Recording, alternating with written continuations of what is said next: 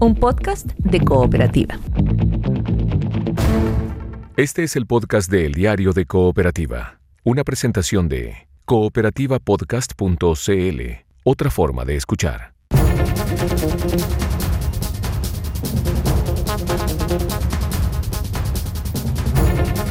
El Big Data sigue penando en los pasillos de la moneda. Aún no se aclara quién pagó el informe.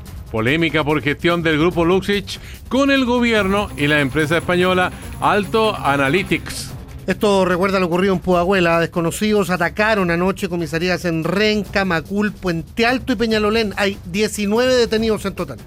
Frente Amplio amenaza con ir al Tribunal Constitucional si esta mañana se aprueba la ley antisaqueos y antibarricadas en la Cámara. Con cercos perimetrales, custodia de las pruebas, resguardo al interior de los colegios, Carabineros pretende reforzar medidas para la PSU del 27 y el 28 de enero. Renovación Nacional tendrá espacio en la franja televisiva del apruebo y del rechazo. De cara al plebiscito de abril, Consejo Nacional de Televisión desestimó incluir a organizaciones sociales. En el escándalo de Codelco se ha pedido el desafuero de algunos dirigentes sindicales en esta querella por estafa sobre eh, irregularidades en contratos de seguros de vida. Hay despidos incluso. Presidente del Senado puso en tabla para esta tarde la votación del proyecto de matrimonio igualitario. Y en el deporte, Jarry arriesga hasta cuatro años de suspensión por su doping positivo. Alexis volvió a jugar y esta noche Ñublense y Temuco buscan un cupo en la final de la liguilla del ascenso. Será transmisión del aire libre. Este es el podcast de El Diario de Cooperativa, una presentación de cooperativapodcast.cl.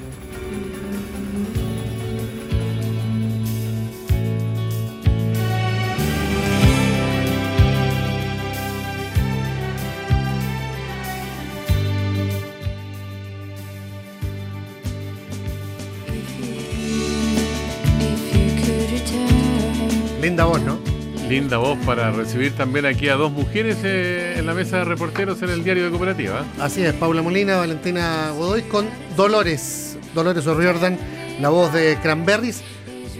Una banda que marcó de alguna manera en los años 90, diría uno, ¿sí? Sí, ha sido una Sí. semana noventera, Rodrigo Vergara. Sí, Te he visto mirando hacia atrás. Pero es eh, que, con, bueno, eh, además esta canción es muy linda, Es Linger. una canción muy, muy linda de mm, una banda que es los Cranberries, que en la voz de Dolores O'Riordan además recopilaba parte, como siempre, con la mejor música de la tradición folclórica, de la tradición histórica de, de la música. Además, el verano es un momento propicio para retrospectivas también musicales. ¿eh? Bueno, ella eh, muere ¿ah? el 15 de enero, un día como hoy, en 2018. Había nacido el 71, murió joven, ¿qué? 46, 47 años. Dolores O'Riordan, eh, con causas que eh, nadie pudo explicar mucho en un primer momento. Después se supo que se había ahogado en una tina, al parecer bajo la influencia del alcohol o de las drogas. Intoxicación alcohólica Sí, al final fue lo sí. más eh, probable en esa muerte, que fue muy sorprendente. Que que fue, Sí, pues fue inesperado, fue- muy sí, inesperado. inesperado. Ella había estado además en Chile eh, poco tiempo antes tocando con los Cranberries, a quienes escuchamos, Valentina, Paula, que nos traen de vuelo. Hola, ¿cómo están? Hola.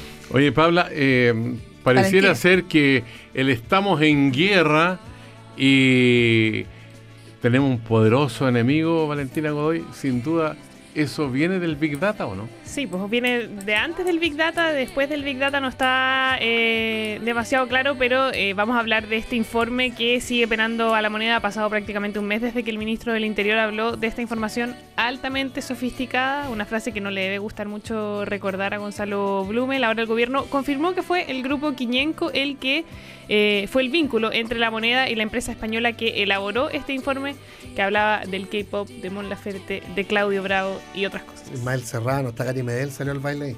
Claro, pero eso es lo que sabemos que traía el informe. Yo creo que hay dos escenarios. Uno que eh, efectivamente haya tenido la eh, información poco compleja que se dio, simplota, qué sé yo, pero otra es que sea efectivamente eso una parte No, sí. de la información más compleja que se tenía. O sea- yo creo que hay tantas dudas respecto a lo que pasó allí, Sí, las vamos claro. a hablar acá. Es un informe, eh, hay otro, de la ANI. Ahora, en ese otro, ¿cuánto está metido también esto mismo? Eh, son preguntas esas son- varias. son ¿Cuánto preguntas hay de lobby aquí?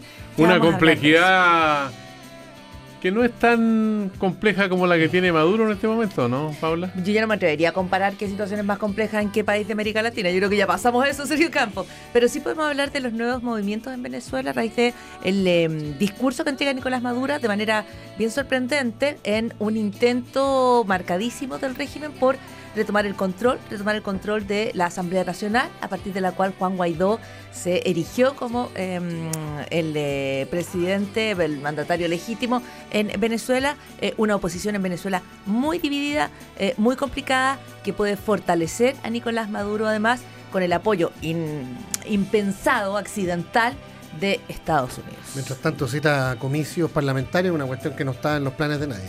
Pero en los planes de Maduro porque le permite retomar la Asamblea. ¿Qué hace la oposición? Vamos ¿Va a los comicios o no va? Oye, esta mañana vamos a conversar con el director nacional de Servicio Civil, Alejandro Weber, porque van a presentar esta tarde eh, un estudio que se hizo, un sondeo eh, con respecto a la calidad de quienes integran la administración pública, cuáles son las expectativas que existen y todo eso. Este es el podcast de El Diario de Cooperativa.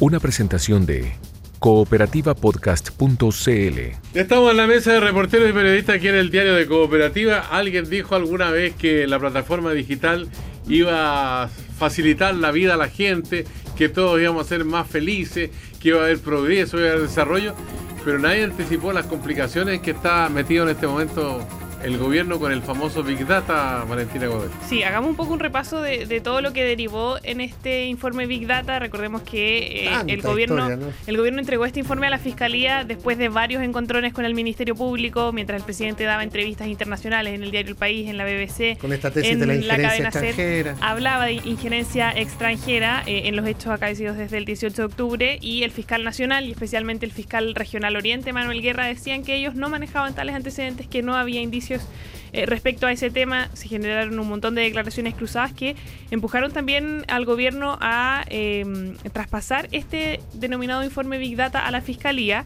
Y ese mismo día, cuando se reúne el fiscal nacional con el ministro del Interior Gonzalo Blumel, Jorge Abot dice que era información de, de fuentes abiertas y lo que había trascendido era que era recortes de prensa, redes sociales ya había ciertos indicios que había eh, adelantado el fiscal nacional. Tres días después la tercera publica el contenido y que como comentábamos eh, un poco más temprano aludía eh, a esta cuenta de Twitter Piensa Prensa, a los aficionados al K-Pop, a Gary Medel, a, declaraciones de la cantante eh, Mon Laferte, entre otras cosas, eso según lo que publicó eh, la tercera. En ese minuto, la subsecretaría del Interior, recordemos, se desmarcó, aseguraron que ellos no financiaron este documento y em, esa, declaración de la subsecretaría solo genera más dudas porque queda abierta la pregunta de de dónde proviene em, este informe. Algo que se empieza a dilucidar ayer con esta, este artículo del medio Interferencia que eh, plantea que fue Rodrigo Hinspeter, a nombre de Quiñenco, quien eh, le presentó en una reunión al eh, subsecretario del Interior y al director de la Agencia Nacional de Inteligencia este informe Big Data. Quiñenco dice que ellos no entregaron el informe, pero reconocen que sí contactaron a esta empresa Alto Analytics con el gobierno. Dicen ellos que en base a la experiencia que habían tenido eh, meses atrás y que ellos ya venían trabajando con ellos desde eh, que recibieron una bomba en sus oficinas. Recordemos que iba dirigida al mismo Rodrigo Ginspet. Claro, el paquete de bomba de ese día en cuanto se, se supo de inmediato se hizo el nexo político. Ginspeter, exministro del gobierno de Piñera 1, el hombre que estaba ligado al caso bomba en ese momento, un caso bomba que también tuvo pruebas bien insólita, recordemos el póster de los Guns N' Roses, mm. eh, en la pieza de uno de los implicados. Ya, eh, eh, sí, parece que a veces se confunde gusto, que me gusta una banda, con causalidad. Ah, bueno. Como que Guns N' Roses me impulsa a hacer ciertas cosas. Bueno, lo mismo con el K-pop, digo. Puede ser con el K-pop el vínculo. Oye, lo, que, sí, espérate, lo, que sí decía interferencia ayer es que se habría entregado el informe en esas reuniones, no lo aseguraban. Y lo que hoy día eh, publica la tercera a través de fuentes de ellos es que eh, no necesariamente se concretó la entrega, pero que sí existieron esas reuniones. Es decir, ya son dos medios que han confirmado la, eh, cita de Hinspeter con gente del Ministerio del Interior y con la ANI, la Agencia Nacional de Inteligencia, según Quillenco, para hacer el vínculo, para hacer el contacto, no necesariamente para entregar la información. Para- Claro. ¿Iban los empresarios? ¿Eso está aclarado? ¿Iba la empresa? Sí. ¿Iba algún representante? Estaba Rodrigo Hinspeter ahí, Rodrigo Hinspeter, el hombre fuerte de Quillenco. No, no, no de Quiñenco. También de, de la la empresa empresa- española. también Ah, de la sí, empresa estaba la española. empresa española, Ya, Alto, entonces, Alto espérate. Analytics. Ya, entonces, el señor aquí- José Miguel Canzá. Ya, en principio, aquí hay dos mil cosas para preguntarse. Pero No, la o sea, primera es- o sea, pero y- la pri- y más. Y más, y más. Pero la primera es lobby. No queremos que cuando un privado contacta a una autoridad política que nos está representando a todos, eso que transparente, escrito, no está normado. O sea, por Tendría que estar registrado en alguna parte. acá O sea, Hasta que hay un, man- un manto el de oscuridad exministro importante. del Interior cómo junta a un empresario español en la agencia de inteligencia del Estado de Chile. Es que por lo mismo la ANI me da la impresión de que tiene una legislación especial. Y ahí está la excusa del gobierno eh, para no eh, especificar qué pasa, por ejemplo, si es que existió efectivamente esta reunión con Rodrigo Hinspeter. Lo que decía el subsecretario Juan Francisco Gali, subsecretario del Interior, era, ustedes comprenderán que por la naturaleza de la información que maneja la Agencia Nacional de Inteligencia nosotros no podemos y es esa eh, la justificación que han dado para eh, no confirmar estos eh, encuentros entre representantes de Quiñén con la empresa Alto Analytics y el gobierno junto con eh, la ANI. Habló ayer por la tarde este comunicado de Quiñenco que sale al mediodía obliga de cierta manera a que el gobierno también tuviera que salir a dar una explicación porque Exacto. finalmente Quiñenco confirma que ellos fueron el vínculo. Eh, salió este comunicado cerca de las 6 de la tarde. Habló también el subsecretario Juan Francisco Gali, que como decíamos evitó explicitar si es que hubo o no esta reunión con Hinspeter. Quiñenco lo que hace es, dado lo que ellos han comunicado, que ellos tenían este servicio disponible, tienen información que ellos consideran relevante, nos ponen en contacto con Alto Analytics, existe este informe. Como ustedes comprenderán, por la naturaleza de que se trata, no es prudente que se den detalles respecto de la información que, de que dispone la Agencia Nacional de Inteligencia. Ese informe no fue financiado por el gobierno de Chile y no hubo gasto de recursos públicos. Ahora, a mí lo que me queda claro en, en toda esta situación eh, farragosa es lo que dice Quiñenco, que contactó al gobierno con la empresa Alto Analytics y eso quiere decir que ellos no pagaron el informe. Entonces la pregunta que queda flotando en el ambiente, ¿quién pagó el informe? Bueno, ¿fue gratis o no? Es lo que le preguntábamos al ministro, es que fue un regalo de la empresa, como, o sea, al subsecretario del Interior. ¿Gratis? no lo quiso responder, pero lo que dicen eh, fuera de micrófono algunas fuentes en la moneda es que eh, se trató de eh, un informe que la empresa elaboró para mostrarse y que fue entregado al gobierno en el fondo para mostrar cómo era su trabajo, su portafolio, por así decirlo. Ya es raro que lo hayan considerado relevante el informe, por lo que uno ha visto. digamos. Espera, Pero- Rodrigo. Pero, pero lo que decías tú, Paula, fuera de micrófono, tiene eh, mucha validez, que es finalmente la gestión de un empresario, en este caso Quiñenco, a través de Hinspeter y sus contactos políticos, para presentarle otro cliente al Estado. Eso es. Perdóname, pero aquí hay una eh, similitud con lo que tanto se cuestionó ilegítimamente en el caso Cabal. Absolutamente, con que el se mismo está protagonista. aprovechando una cercanía eh, con, la, ah, mayor, con las mayores autoridades políticas para o hacer un negocio con un empresario, porque se le estaban llevando al empresario español para que le empezara a hacer negocios de data, big data, qué sé yo, está aprovechándose de la relación cercana con la política para llevar a privados a hacer negocios. Eso Cuestión tiene, que tiene nombre, país- tráfico de influencia. Cuestión que todo el país sancionó eh, con muchísima fuerza. Cuando en el caso supimos que Cabal. el hijo de la En presidenta caso Cabal, estuvo en la oficina de además- Luxich pidiendo plata. Exactamente.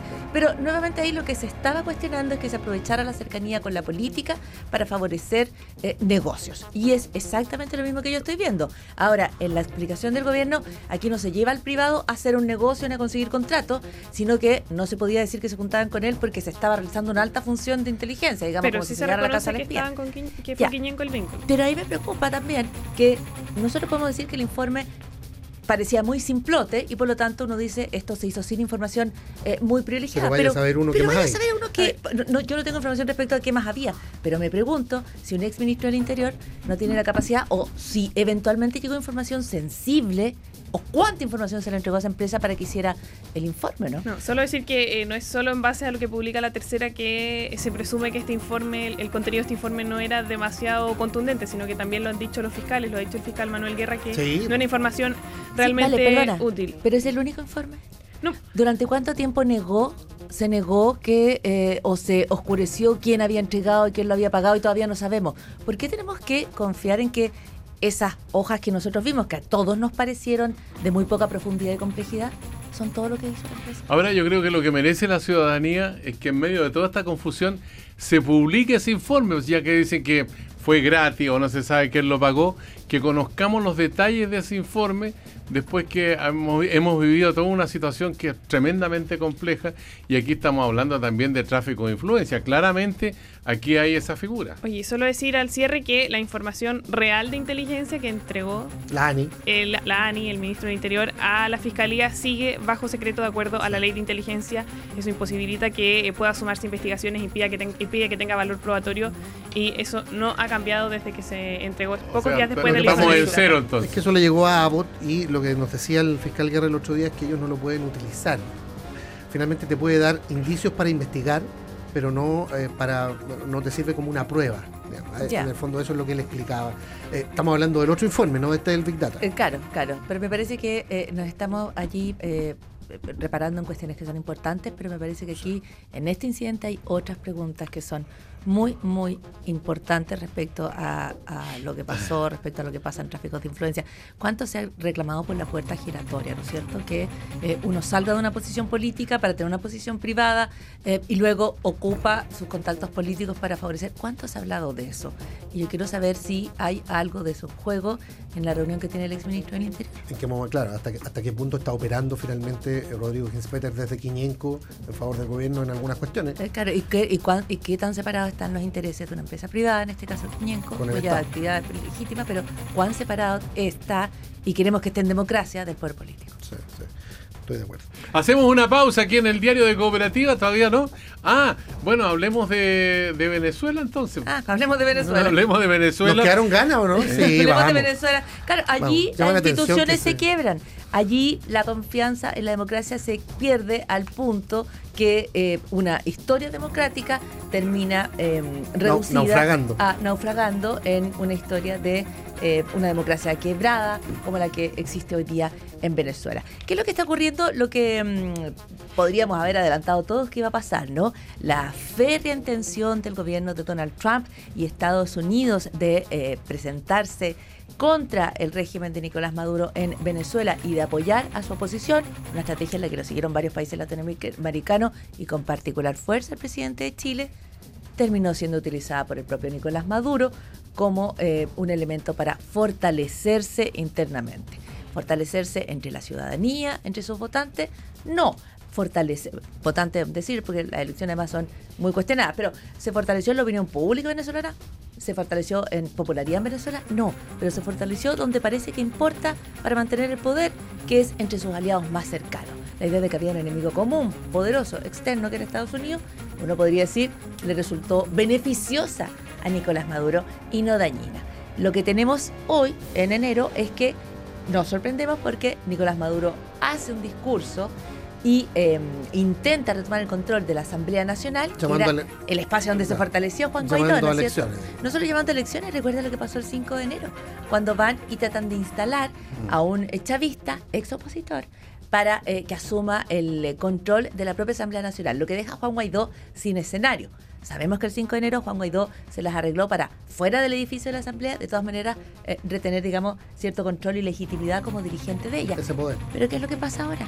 Que Nicolás Maduro, en este ajedrez eh, político que él sabe jugar mucho mejor de lo que piensan sus opositores, Ahora, desde. de- está sí, está bien. Perdón, déjame hacerte un, un- un paréntesis. solo voy a terminar la frase. Sabe jugar, pero con sus reglas, Sí, porque pues. impone, la impone con la fuerza. digamos. Pero por supuesto. O sea, ya. pero, pero la sabe, o sea, Pero no es que juegue el juego democrático necesariamente. No, o sea, no necesariamente, Claro. no lo juega. Lo que te quiero decir es que quienes pensaban que porque fue Colombia, el presidente de Chile y Estados Unidos lo amenazaba, Nicolás Maduro iba a salir a- a- arrancando en Que un se iba a avión ir. al Caribe, esa cuestión no pasó, digamos, ¿no? Eh, Ya me no fue. parece. Por lo tanto, en el, en el juego que se está jugando en Venezuela, Nicolás Maduro es muy hábil. ¿Y qué es lo que está haciendo ahora? Eh, está pidiendo que las elecciones parlamentarias sean lo antes posible. ¿Por qué está haciendo eso? Porque la oposición queda entre la espada y la pared. O participa en las elecciones eh, con los cuales legitima un proceso que puede que no sea limpio. O se resta del proceso, con lo cual ¿Y le deja es? a Ya, Nicolás ya esa Maduro experiencia la se vivió de- en Venezuela, que la voy a terminar la frase, se con lo cual le deja la opción a Nicolás Maduro que se quede con el control político. Ah. Y eso, como tú dices, ya pasó. ¿Y ahí cuáles son las garantías que está ofreciendo Maduro para esa...? Que vaya a la Unión Europea, que vayan observadores internacionales, Vengan todos. que vayan a mirar las elecciones. Ahora, ¿por qué lo está haciendo? De nuevo, porque él sabe jugar bien el juego que él juega, pero porque además la oposición en este momento está políticamente dividida. Eh, Juan Guaidó ya no tiene el mismo Impu- respaldo, impulso, ni, digamos, no- sí, ni sí. el mismo impulso, ni tiene eh, además a todas las oposiciones reunidas en torno a su figura, que era una cuestión que pareció lograr en algún momento Juan Guaidó, ¿no? Pero que eh, ya se ha visto más quebrado, incluso ha enfrentado acusaciones de corrupción. Y de hecho no tiene, no tiene el apoyo regional que tuvo porque los gobiernos que lo respaldaban están viendo sus propias crisis. digamos. Y ya en no Sudamérica. hay tanta tensión para Venezuela Sí. como hubo en algún momento. Ya uno no se imagina al presidente Piñera en la frontera o en Cúcuta en un, en un gesto así. ¿no? Y a Duque- sería y a como Duque tampoco, está en otro. Impensable. Ni a Iván Duque. Aunque recordemos que Iván Duque está mucho mejor en popularidad que Piñera hoy día. Es uno de los cuatro eh, o cinco eh, presidentes latinoamericanos con mejor o con más respaldo. eh, Piñera está de la como en el séptimo Claro, pero Piñera está solo sobre Jair Bolsonaro, Claro. Nicolás Maduro y el presidente de Cuba. y súmale que, por ejemplo, en la Argentina se fue Macri, entró de nuevo el kirchnerismo, o sea, Claro. Perdieron esa Yo base. no me imagino a Alberto Fernández en Cúcuta tampoco. No, ya no no. me imagino a nadie en Cúcuta. ¿Usted? Eh, no sé si Piñera querrá ir de nuevo, No creo. ¿no? No. Entonces no. Este es el podcast de El Diario de Cooperativa, una presentación de cooperativapodcast.cl. Mesa de reporteros del diario de Cooperativa, seguimos con Valentina Godoy, con Paula Molina, junto a Sergio Campo. Hace un ratito hablábamos con el exministro de Hacienda Rodrigo Valdés eh, sobre tributaria, sobre la, previsional. Y ahora eh, vamos a conversar con el director nacional del Servicio Civil, Alejandro eh, Weber, porque esta tarde se presentan los resultados de la primera encuesta anual a funcionarios públicos que se mm, realizó en este eh, o desde este eh, servicio. Vamos a mm, tratar de anticipar algunos resultados, cuál es la sensación que hay ahí en la administración del Estado en medio de esta contingencia que vive Chile. Alejandro, ¿cómo está? Buen día. Hola Rodrigo, Sergio, Valentina, Paula, ¿cómo están? Muy buenos ¿Qué días. tal? Muy buenas Hola, noches. buen día. Gracias por decir la llamada. Bueno, en la administración pública hay trabajadores de planta, contrata y honorario. De los 21.000 empleados públicos que participaron en esta encuesta, ¿cómo, ¿cómo se distribuye la participación? Sí, bueno, la participación es comparable a cómo se distribuyen los datos reales. Eh, tenemos hoy día un cerca de un 70% de funcionarios a contrata, eh, que si miramos el, el total de la administración son 220.000, y luego un 25% más o menos de funcionarios a planta, que en el caso eh, de la administración en su conjunto son cerca de 80.000. Por lo tanto, es bastante representativo de cómo se constituye hoy día el Estado en su conjunto. Honorarios no participa, ¿no? honorarios también participaron. Sí. Y de hecho hoy día, en, en cuanto, en cuanto a honorarios, tenemos cerca de 35 mil honorarios que cumplen funciones más o menos permanentes y ellos también están representados en esta encuesta. Director, ¿y cuál es la, la principal eh, eh, la principal mirada que tiene usted respecto de los resultados eh, sobre, qué sé yo, mérito al interior de la administración del Estado y otras cosas? Sí, mira, hay conclusiones que son bien interesantes. Lo, lo primero es que nosotros estamos acá tratando de transparentar cifras que eh, tenían ciertos mantos de, de opacidad. En general, el Estado siempre ha sido bastante temeroso de publicar información, de generar data, pero en el, en el gobierno del presidente Piñera hemos tratado de transparentar eso de manera activa. Y es la primera vez que escuchamos directamente la voz de, lo- de los funcionarios. ¿eh? ¿Y qué eh, dicen? tener y lo que dicen los funcionarios son dos cosas súper interesantes. Lo primero es que hay un nivel de compromiso laboral superior a lo que encontramos en otros países de Latinoamérica e incluso en países de la OECD. Cerca del 91% de los funcionarios encuestados dice que está orgulloso del trabajo que realiza y tiene una vocación de servicio público eh, claramente, claramente señalada. Eso desde la perspectiva de la fortaleza. Y eso es una base muy sólida para poder construir otro tipo de políticas hacia adelante. Pero el vaso medio vacío nos muestra que cerca de un tercio de los funcionarios que contestaron la encuesta, y que es bastante representativo de, de lo que ocurre en el sector público en general, dice que ingresó al Estado por pituto.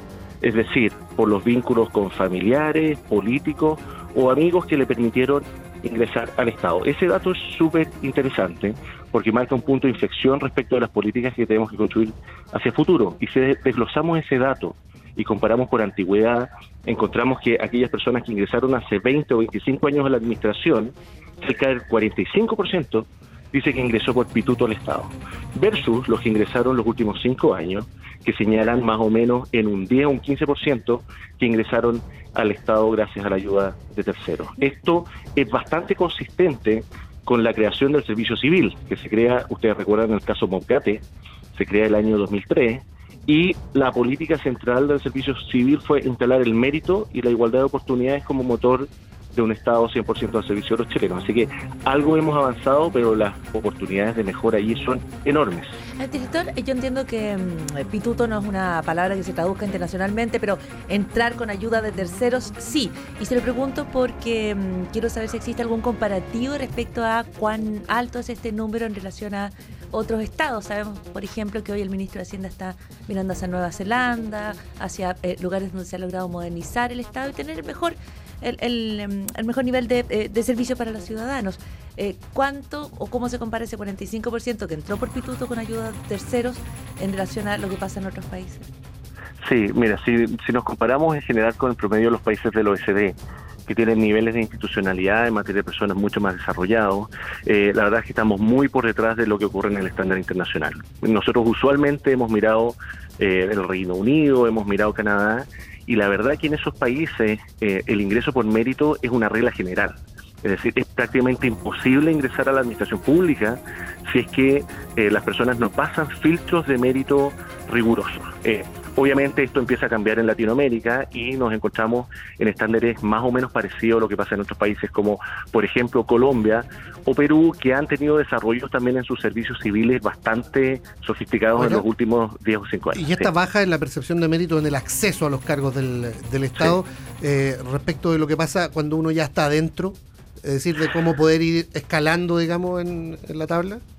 Sí, ahí también tenemos oportunidades de mejora importantes. Así nosotros vemos la percepción de desarrollo. Por ejemplo, casi el mismo tercio de funcionarios dice creer que para su futuro desarrollo eso significa tener una mejor remuneración o asumir mayores responsabilidades, creen que van a necesitar la ayuda de políticos o amigos para poder ascender. Y definitivamente eso es algo que no podemos permitir en el Estado. También si miramos la capacitación, por ejemplo, solo un 40% dice que recibe la capacitación que necesita para entregar un mejor servicio a la ciudadanía o mejorar su desempeño. Por lo tanto, hay un montón de espacio eh, para crecer. Ahora, hemos hecho cosas bien como país y eso es importante. Esta es la primera vez que tenemos información tan robusta con 21.000 respuestas en toda la administración del Estado. Nosotros el año 2003 creamos el servicio civil, eso fue un acuerdo nacional, transversal, y ha ido creciendo eh, progresivamente el sistema de dirección pública, que a mí me toca presidir. Hoy día cubre cerca de 5.000 posiciones en el Estado. Nosotros elegimos a 1.200 directivos a lo largo de todo el país, a los directores de las escuelas públicas, eh, a casi todos los cuerpos colegiados que existen en el país. Alejandro Weber, eh, finalmente, eh, ¿hasta qué punto hay una percepción acerca de la profesionalización en el servicio público que ha sido cuestionada en muchas ocasiones? ¿Avanzamos? ¿Cuánto avanzamos? ¿Cuál es la percepción que tienen los encuestados? Sí, estamos avanzando. Aquellas personas que ingresaron a la administración los últimos 5 o 10 años consideran que el servicio público está mucho más profesionalizado y que hay alternativas de desarrollo, lo que contrasta con aquellos que ingresaron a la administración hace, hace 25 o 30 años atrás. Ahora, eh, ¿qué política ha sido la que ha permitido avanzar mayormente en profesionalización? Es la alta dirección pública. Nosotros hoy día tenemos, eh, por ejemplo, de todos los altos directivos públicos nombrados, el 34% son mujeres la alta dirección pública ha permitido nivelar la cancha. Si comparamos esas cifras con lo que ocurre en el sector privado, las posiciones gerenciales llegan a cerca eh, del 11%. Hoy día vemos en las noticias que los directorios están avanzando a un 15%. En el sector público eso es el 42%. Por lo tanto, hoy día tenemos mayor participación femenina, pero también eh, personas con mayores capacidades para poder implementar buenas políticas públicas que permitan reducir las desigualdades en nuestro país y mejorar la calidad de los servicios públicos. Bien, eh, Alejandro Weber, director nacional de Servicios Civiles, esta mañana aquí en el Diario de Cooperativa. Que tenga un buen día. Gracias. Muchas gracias. Buen día a todos. Adiós. Por la tarde se entrega el detalle de los resultados, lo anticipábamos acá. Este es el podcast de El Diario de Cooperativa, una presentación de cooperativapodcast.cl. Oye, eh, ha habido ideas, opiniones, pensamientos del Congreso Futuro 2020 que a uno lo dejan pasmado. ¿eh? Sin habla Osvaldo Lizama. Aquí a esta mesa de reporteros te invitamos a contar esta mañana lo último y lo que viene. ¿Qué tal? Buenos días. ¿Qué tal, Sergio? Buenos días a toda ahí la mesa de reporteros del diario de Cooperativa. Sí, tal? ya se viene la tercera jornada de este Congreso Futuro en el Teatro Oriente. Lo de ayer, lo del día martes, la segunda jornada, estuvo marcado por lo que hizo la expresidenta de Irlanda, eh, Mary Robinson, que habló de la situación eh, en Chile, las violaciones a los derechos humanos que se han producido en los últimos meses y el proceso constituyente que va a comenzar eh, en abril. De eso, de democracia y gobernabilidad, también habló el periodista y escritor chileno Agustín Esquella, que en marzo del año pasado lanzó un libro que se titulaba Democracia, Crisis, Decadencia o Colapso. Eh, algo sabía de lo que pasó el 18 de octubre, algo adelantaba y esta fue parte de su brillante reflexión sobre el actual sistema democrático. Se ha perjudicado también la democracia en el planeta, creo yo, porque siendo un régimen político, ha hecho una alianza que dura ya hace muchísimo tiempo con un sistema económico, el llamado capitalismo, diría yo, un capitalismo reforzado por una doctrina, el neoliberalismo, que es mucho más que una doctrina económica. También se habló de eh, fake news, algo que ha estado bien presente en los últimos meses, particularmente eh, en las redes sociales. Eh, también la influencia que tienen estas plataformas a la hora de comunicarse entre personas y entre medios de comunicación y personas. Sobre eso habló el académico de la Universidad Católica Sebastián Valenzuela, quien dio algunas de las recetas para combatir las fake news. Una de ellas es que el Estado, el Estado de un país, puede invertir en investigación sobre el uso de Big Data, por ejemplo, la protección de datos privados o la comunicación. Escuchemos lo que dijo Sebastián Valenzuela ayer en Congreso Futuro. Este es un problema estructural, es un problema de individuos, es un problema de sociedad y también es un problema de plataforma. Y entonces, ¿cómo se soluciona esto? Tocando estructuralmente o atacando estructuralmente este problema. Uno, los gobiernos tienen que hacer mejores regulaciones, pero también las personas tienen que aprender a ser más suspicaces de aquel contenido que reciben en redes sociales. Las plataformas tienen que ayudarnos también a que sus algoritmos corrijan estos sesgos que sabemos que les pueden ser muy rentables, el que las personas funcionen con poniendo la atención a aquel contenido que genera más engagement, pero también de alguna forma se hagan responsables del costo político, social y democrático que tiene o, o persistir en la estrategia que están ahora. Y por último, invertir más en ciencia sobre este tema. Un trabajo conjunto hay, que hacer para combatir las fake news, decía el académico UC Sebastián eh, Valenzuela. Hoy todo va a partir con un panel sobre alimentación y las diferencias que hay en esta a nivel social. Eh, luego está la charla magistral de Yasha Monk, un eh, joven cientista político de 38 años que es alemán-estadounidense y cuya principal tesis eh, es la crisis de la democracia y el populismo. También va a haber un panel con el académico de la Universidad de Chile e historiador Gabriel eh, Salazar y a las 16.15 uno muy interesante sobre la protección de datos privados con el investigador español Rafael Yuste como principal invitado. Hoy en regiones las actividades de Congreso Futuro se concentran en el Maule y en la Araucanía. Ya pues. Ahí está pues, Osvaldo Lizama. Y en la tarde vamos a seguir con, con Paula Molina, que se traslada con cama y petaca ahí al Teatro Oriente, ¿no? Así es, eh, también está Osvaldo Lizama que nos aprovecha de resumir el día a esa hora, ya cuando son las 4 de la tarde y tenemos conversaciones. Oye, una palabra para lo de Yasha Monk. Él tiene un libro eh, bien interesante, yo lo leí, se llama La gente contra la democracia o El pueblo versus la democracia. Dice, ¿por qué nuestra libertad está en peligro y cómo salvarla? Y eh, explica muy bien eh, de qué manera democrática líderes antidemocráticos llegan al poder. Él lo pone como, por ejemplo, eh, Donald Trump, que eh, uno podría decir tiene un compromiso con la democracia en las instituciones no tan fuerte, pero llega al poder a través de las elecciones. Lo mismo Jair Bolsonaro. ¿Y cuál es el camino para evitar que eso pasa? Es bien, es bien interesante, así que eh, yo recomiendo la magistral, la charla magistral, porque además se pueden seguir por streaming o ver después. Deben estar por ahí, claro, Sí, claro. Gracias, Osvaldo. Gracias. Chao, que estén bien. Chao, Buen chao. día, Chao. adiós. Ya, vamos cerrando. ¿Alguna cosita para hoy? Yo creo que el Big Data va a seguir dando. Y también el tema de las eh, campañas de cara al plebiscito, ya se conoce lo del Consejo Nacional de Lo de Televisión. la franja, sí. Para este oficialismo que está bien dividido de cara al, a la prueba o rechazo. No, no queda claro si va a haber una franja apruebo, una franja rechazo. Entiendo Eh, que es así. Y, y, ¿Y y quién RN, va a estar? RN va a y tener RN va a aparecer en las dos Proporcional a, a los segundos que le correspondan en la. por la votación que tiene. 60-40 podría ser para Renovación Nacional, según dijo el presidente Mario Desbordes. Vamos La mayoría. Las organizaciones civiles parece que no van a poder participar. Las que estén fuera de, Así quedó establecido por el Consejo Nacional de, de esos Televisión. comandos ya. Ya, habrá, que, habrá que conversar más de eso. Yo espero saber muchísimo más respecto a lo que pasó en la reunión por el famoso informe Big Data. Y eh, esto es de cerca, pero de verdad recomiendo mm, las eh, conversaciones, el streaming de lo que hablábamos, el Congreso del Futuro. Ah, y cada tarde estamos entrevistando a mm, distintos eh, pensadores, académicos, científicos. Ayer estuvimos con eh, cientistas políticos bien interesantes. Todo eso queda posteado en cooperativa.cl en Hablando de, así que modestamente lo recomiendo. Ya, pues, Gracias por venir. Gracias, Oye, eh, hoy día vamos a estar pendientes también de los términos del acuerdo entre Estados Unidos y la República Popular China, que es un primer paso de una serie de, de convenciones a que han, llegado los, gobernantes de ambos países. Justo cuando sale el informe de Human, eh, Rights sobre, derechos humanos en China. Durísimo con eh, derechos humanos en China. Bueno, las libertades personales ahí cosas serias. Ya viene el panorama de las sí, principales. Déjame decir solo una cosa, anticipar lo de Codelco, que va a ser tema de día también. Lo el que ha seguido el Mercurio desde ayer, esta estafa o esta denuncia o querella por estafa. Hay tres despidos de ex dirigentes sindicales y se está pidiendo desaforar a actuales dirigentes sindicales en la estatal y eso eleva la atención 100% entre la empresa y sus trabajadores, porque eh, se supone que hay irregularidades en los contratos de seguros de vida que eh, se pagaron sobreprecio ahí, que mm. claro, algunos cortaron la cola, esa es la sospecha, eh, pero son, no es poca plata, son 20 millones de dólares, una, mm, una cuestión que trae el Mercurio ayer y que profundiza hoy que vamos a seguir eh, reporteando. Ya, ahora sí, chao. Ahora sí, chao. Ya. Hasta mañana. Vamos al resumen de noticias en un instante. No te despidas todavía.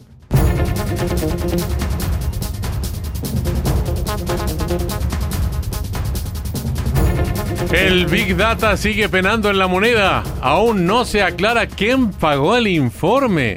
Polémica por gestión del grupo Luxich con el gobierno y la empresa española Alto Analytics. Tienen información que ellos consideran relevante, nos ponen en contacto con Alto Analytics, existe este informe. Como ustedes comprenderán, no es prudente que se den detalles respecto de la información que, de que dispone la Agencia Nacional de Inteligencia. Ese informe no fue financiado por el gobierno de Chile y no hubo gasto de recursos públicos. Esto recuerda lo que ha ocurrido en Pudahuel. Desconocidos atacaron anoche comisarías en varios puntos, en Renca, en Macul, en Puente Alto, en Peñalolén, todo acá en la capital. En total hay 19 detenidos.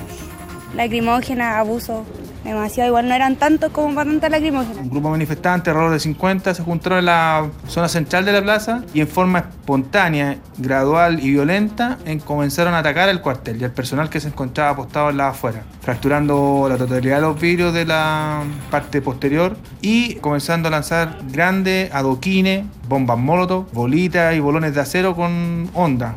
Casi lista para su aprobación quedó en el Senado la reforma tributaria.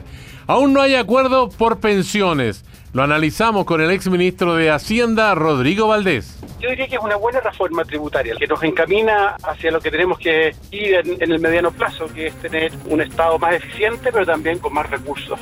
Creo que es un paso muy válido, pero nos quedan otros que dar y hay que darlos con calma, con cuidado, bien pensados. Sin algo de reparto es imposible mejorar las pensiones de las capas medias hoy día. El fisco no tiene plata para eso. Pero no se puede hacer con demasiado reparto porque la plata no alcanza. Primera encuesta nacional a funcionarios públicos, más de un tercio reconoce que ingresó con pituto a la administración del Estado. Conversamos con el director del Servicio Civil, Alejandro Weber.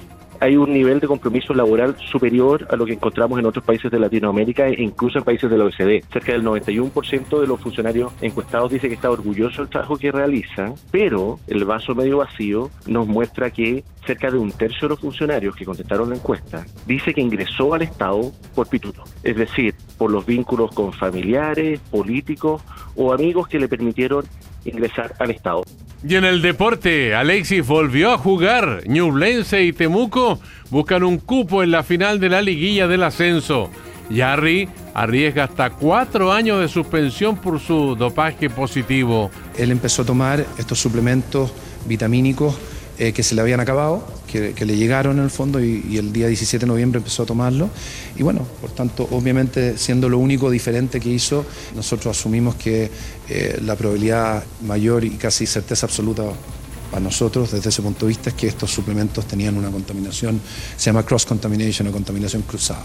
Aquí termina el podcast de El Diario de Cooperativa. Lo escuchas en vivo de lunes a viernes desde las 6 de la mañana y todos los días en cooperativapodcast.cl.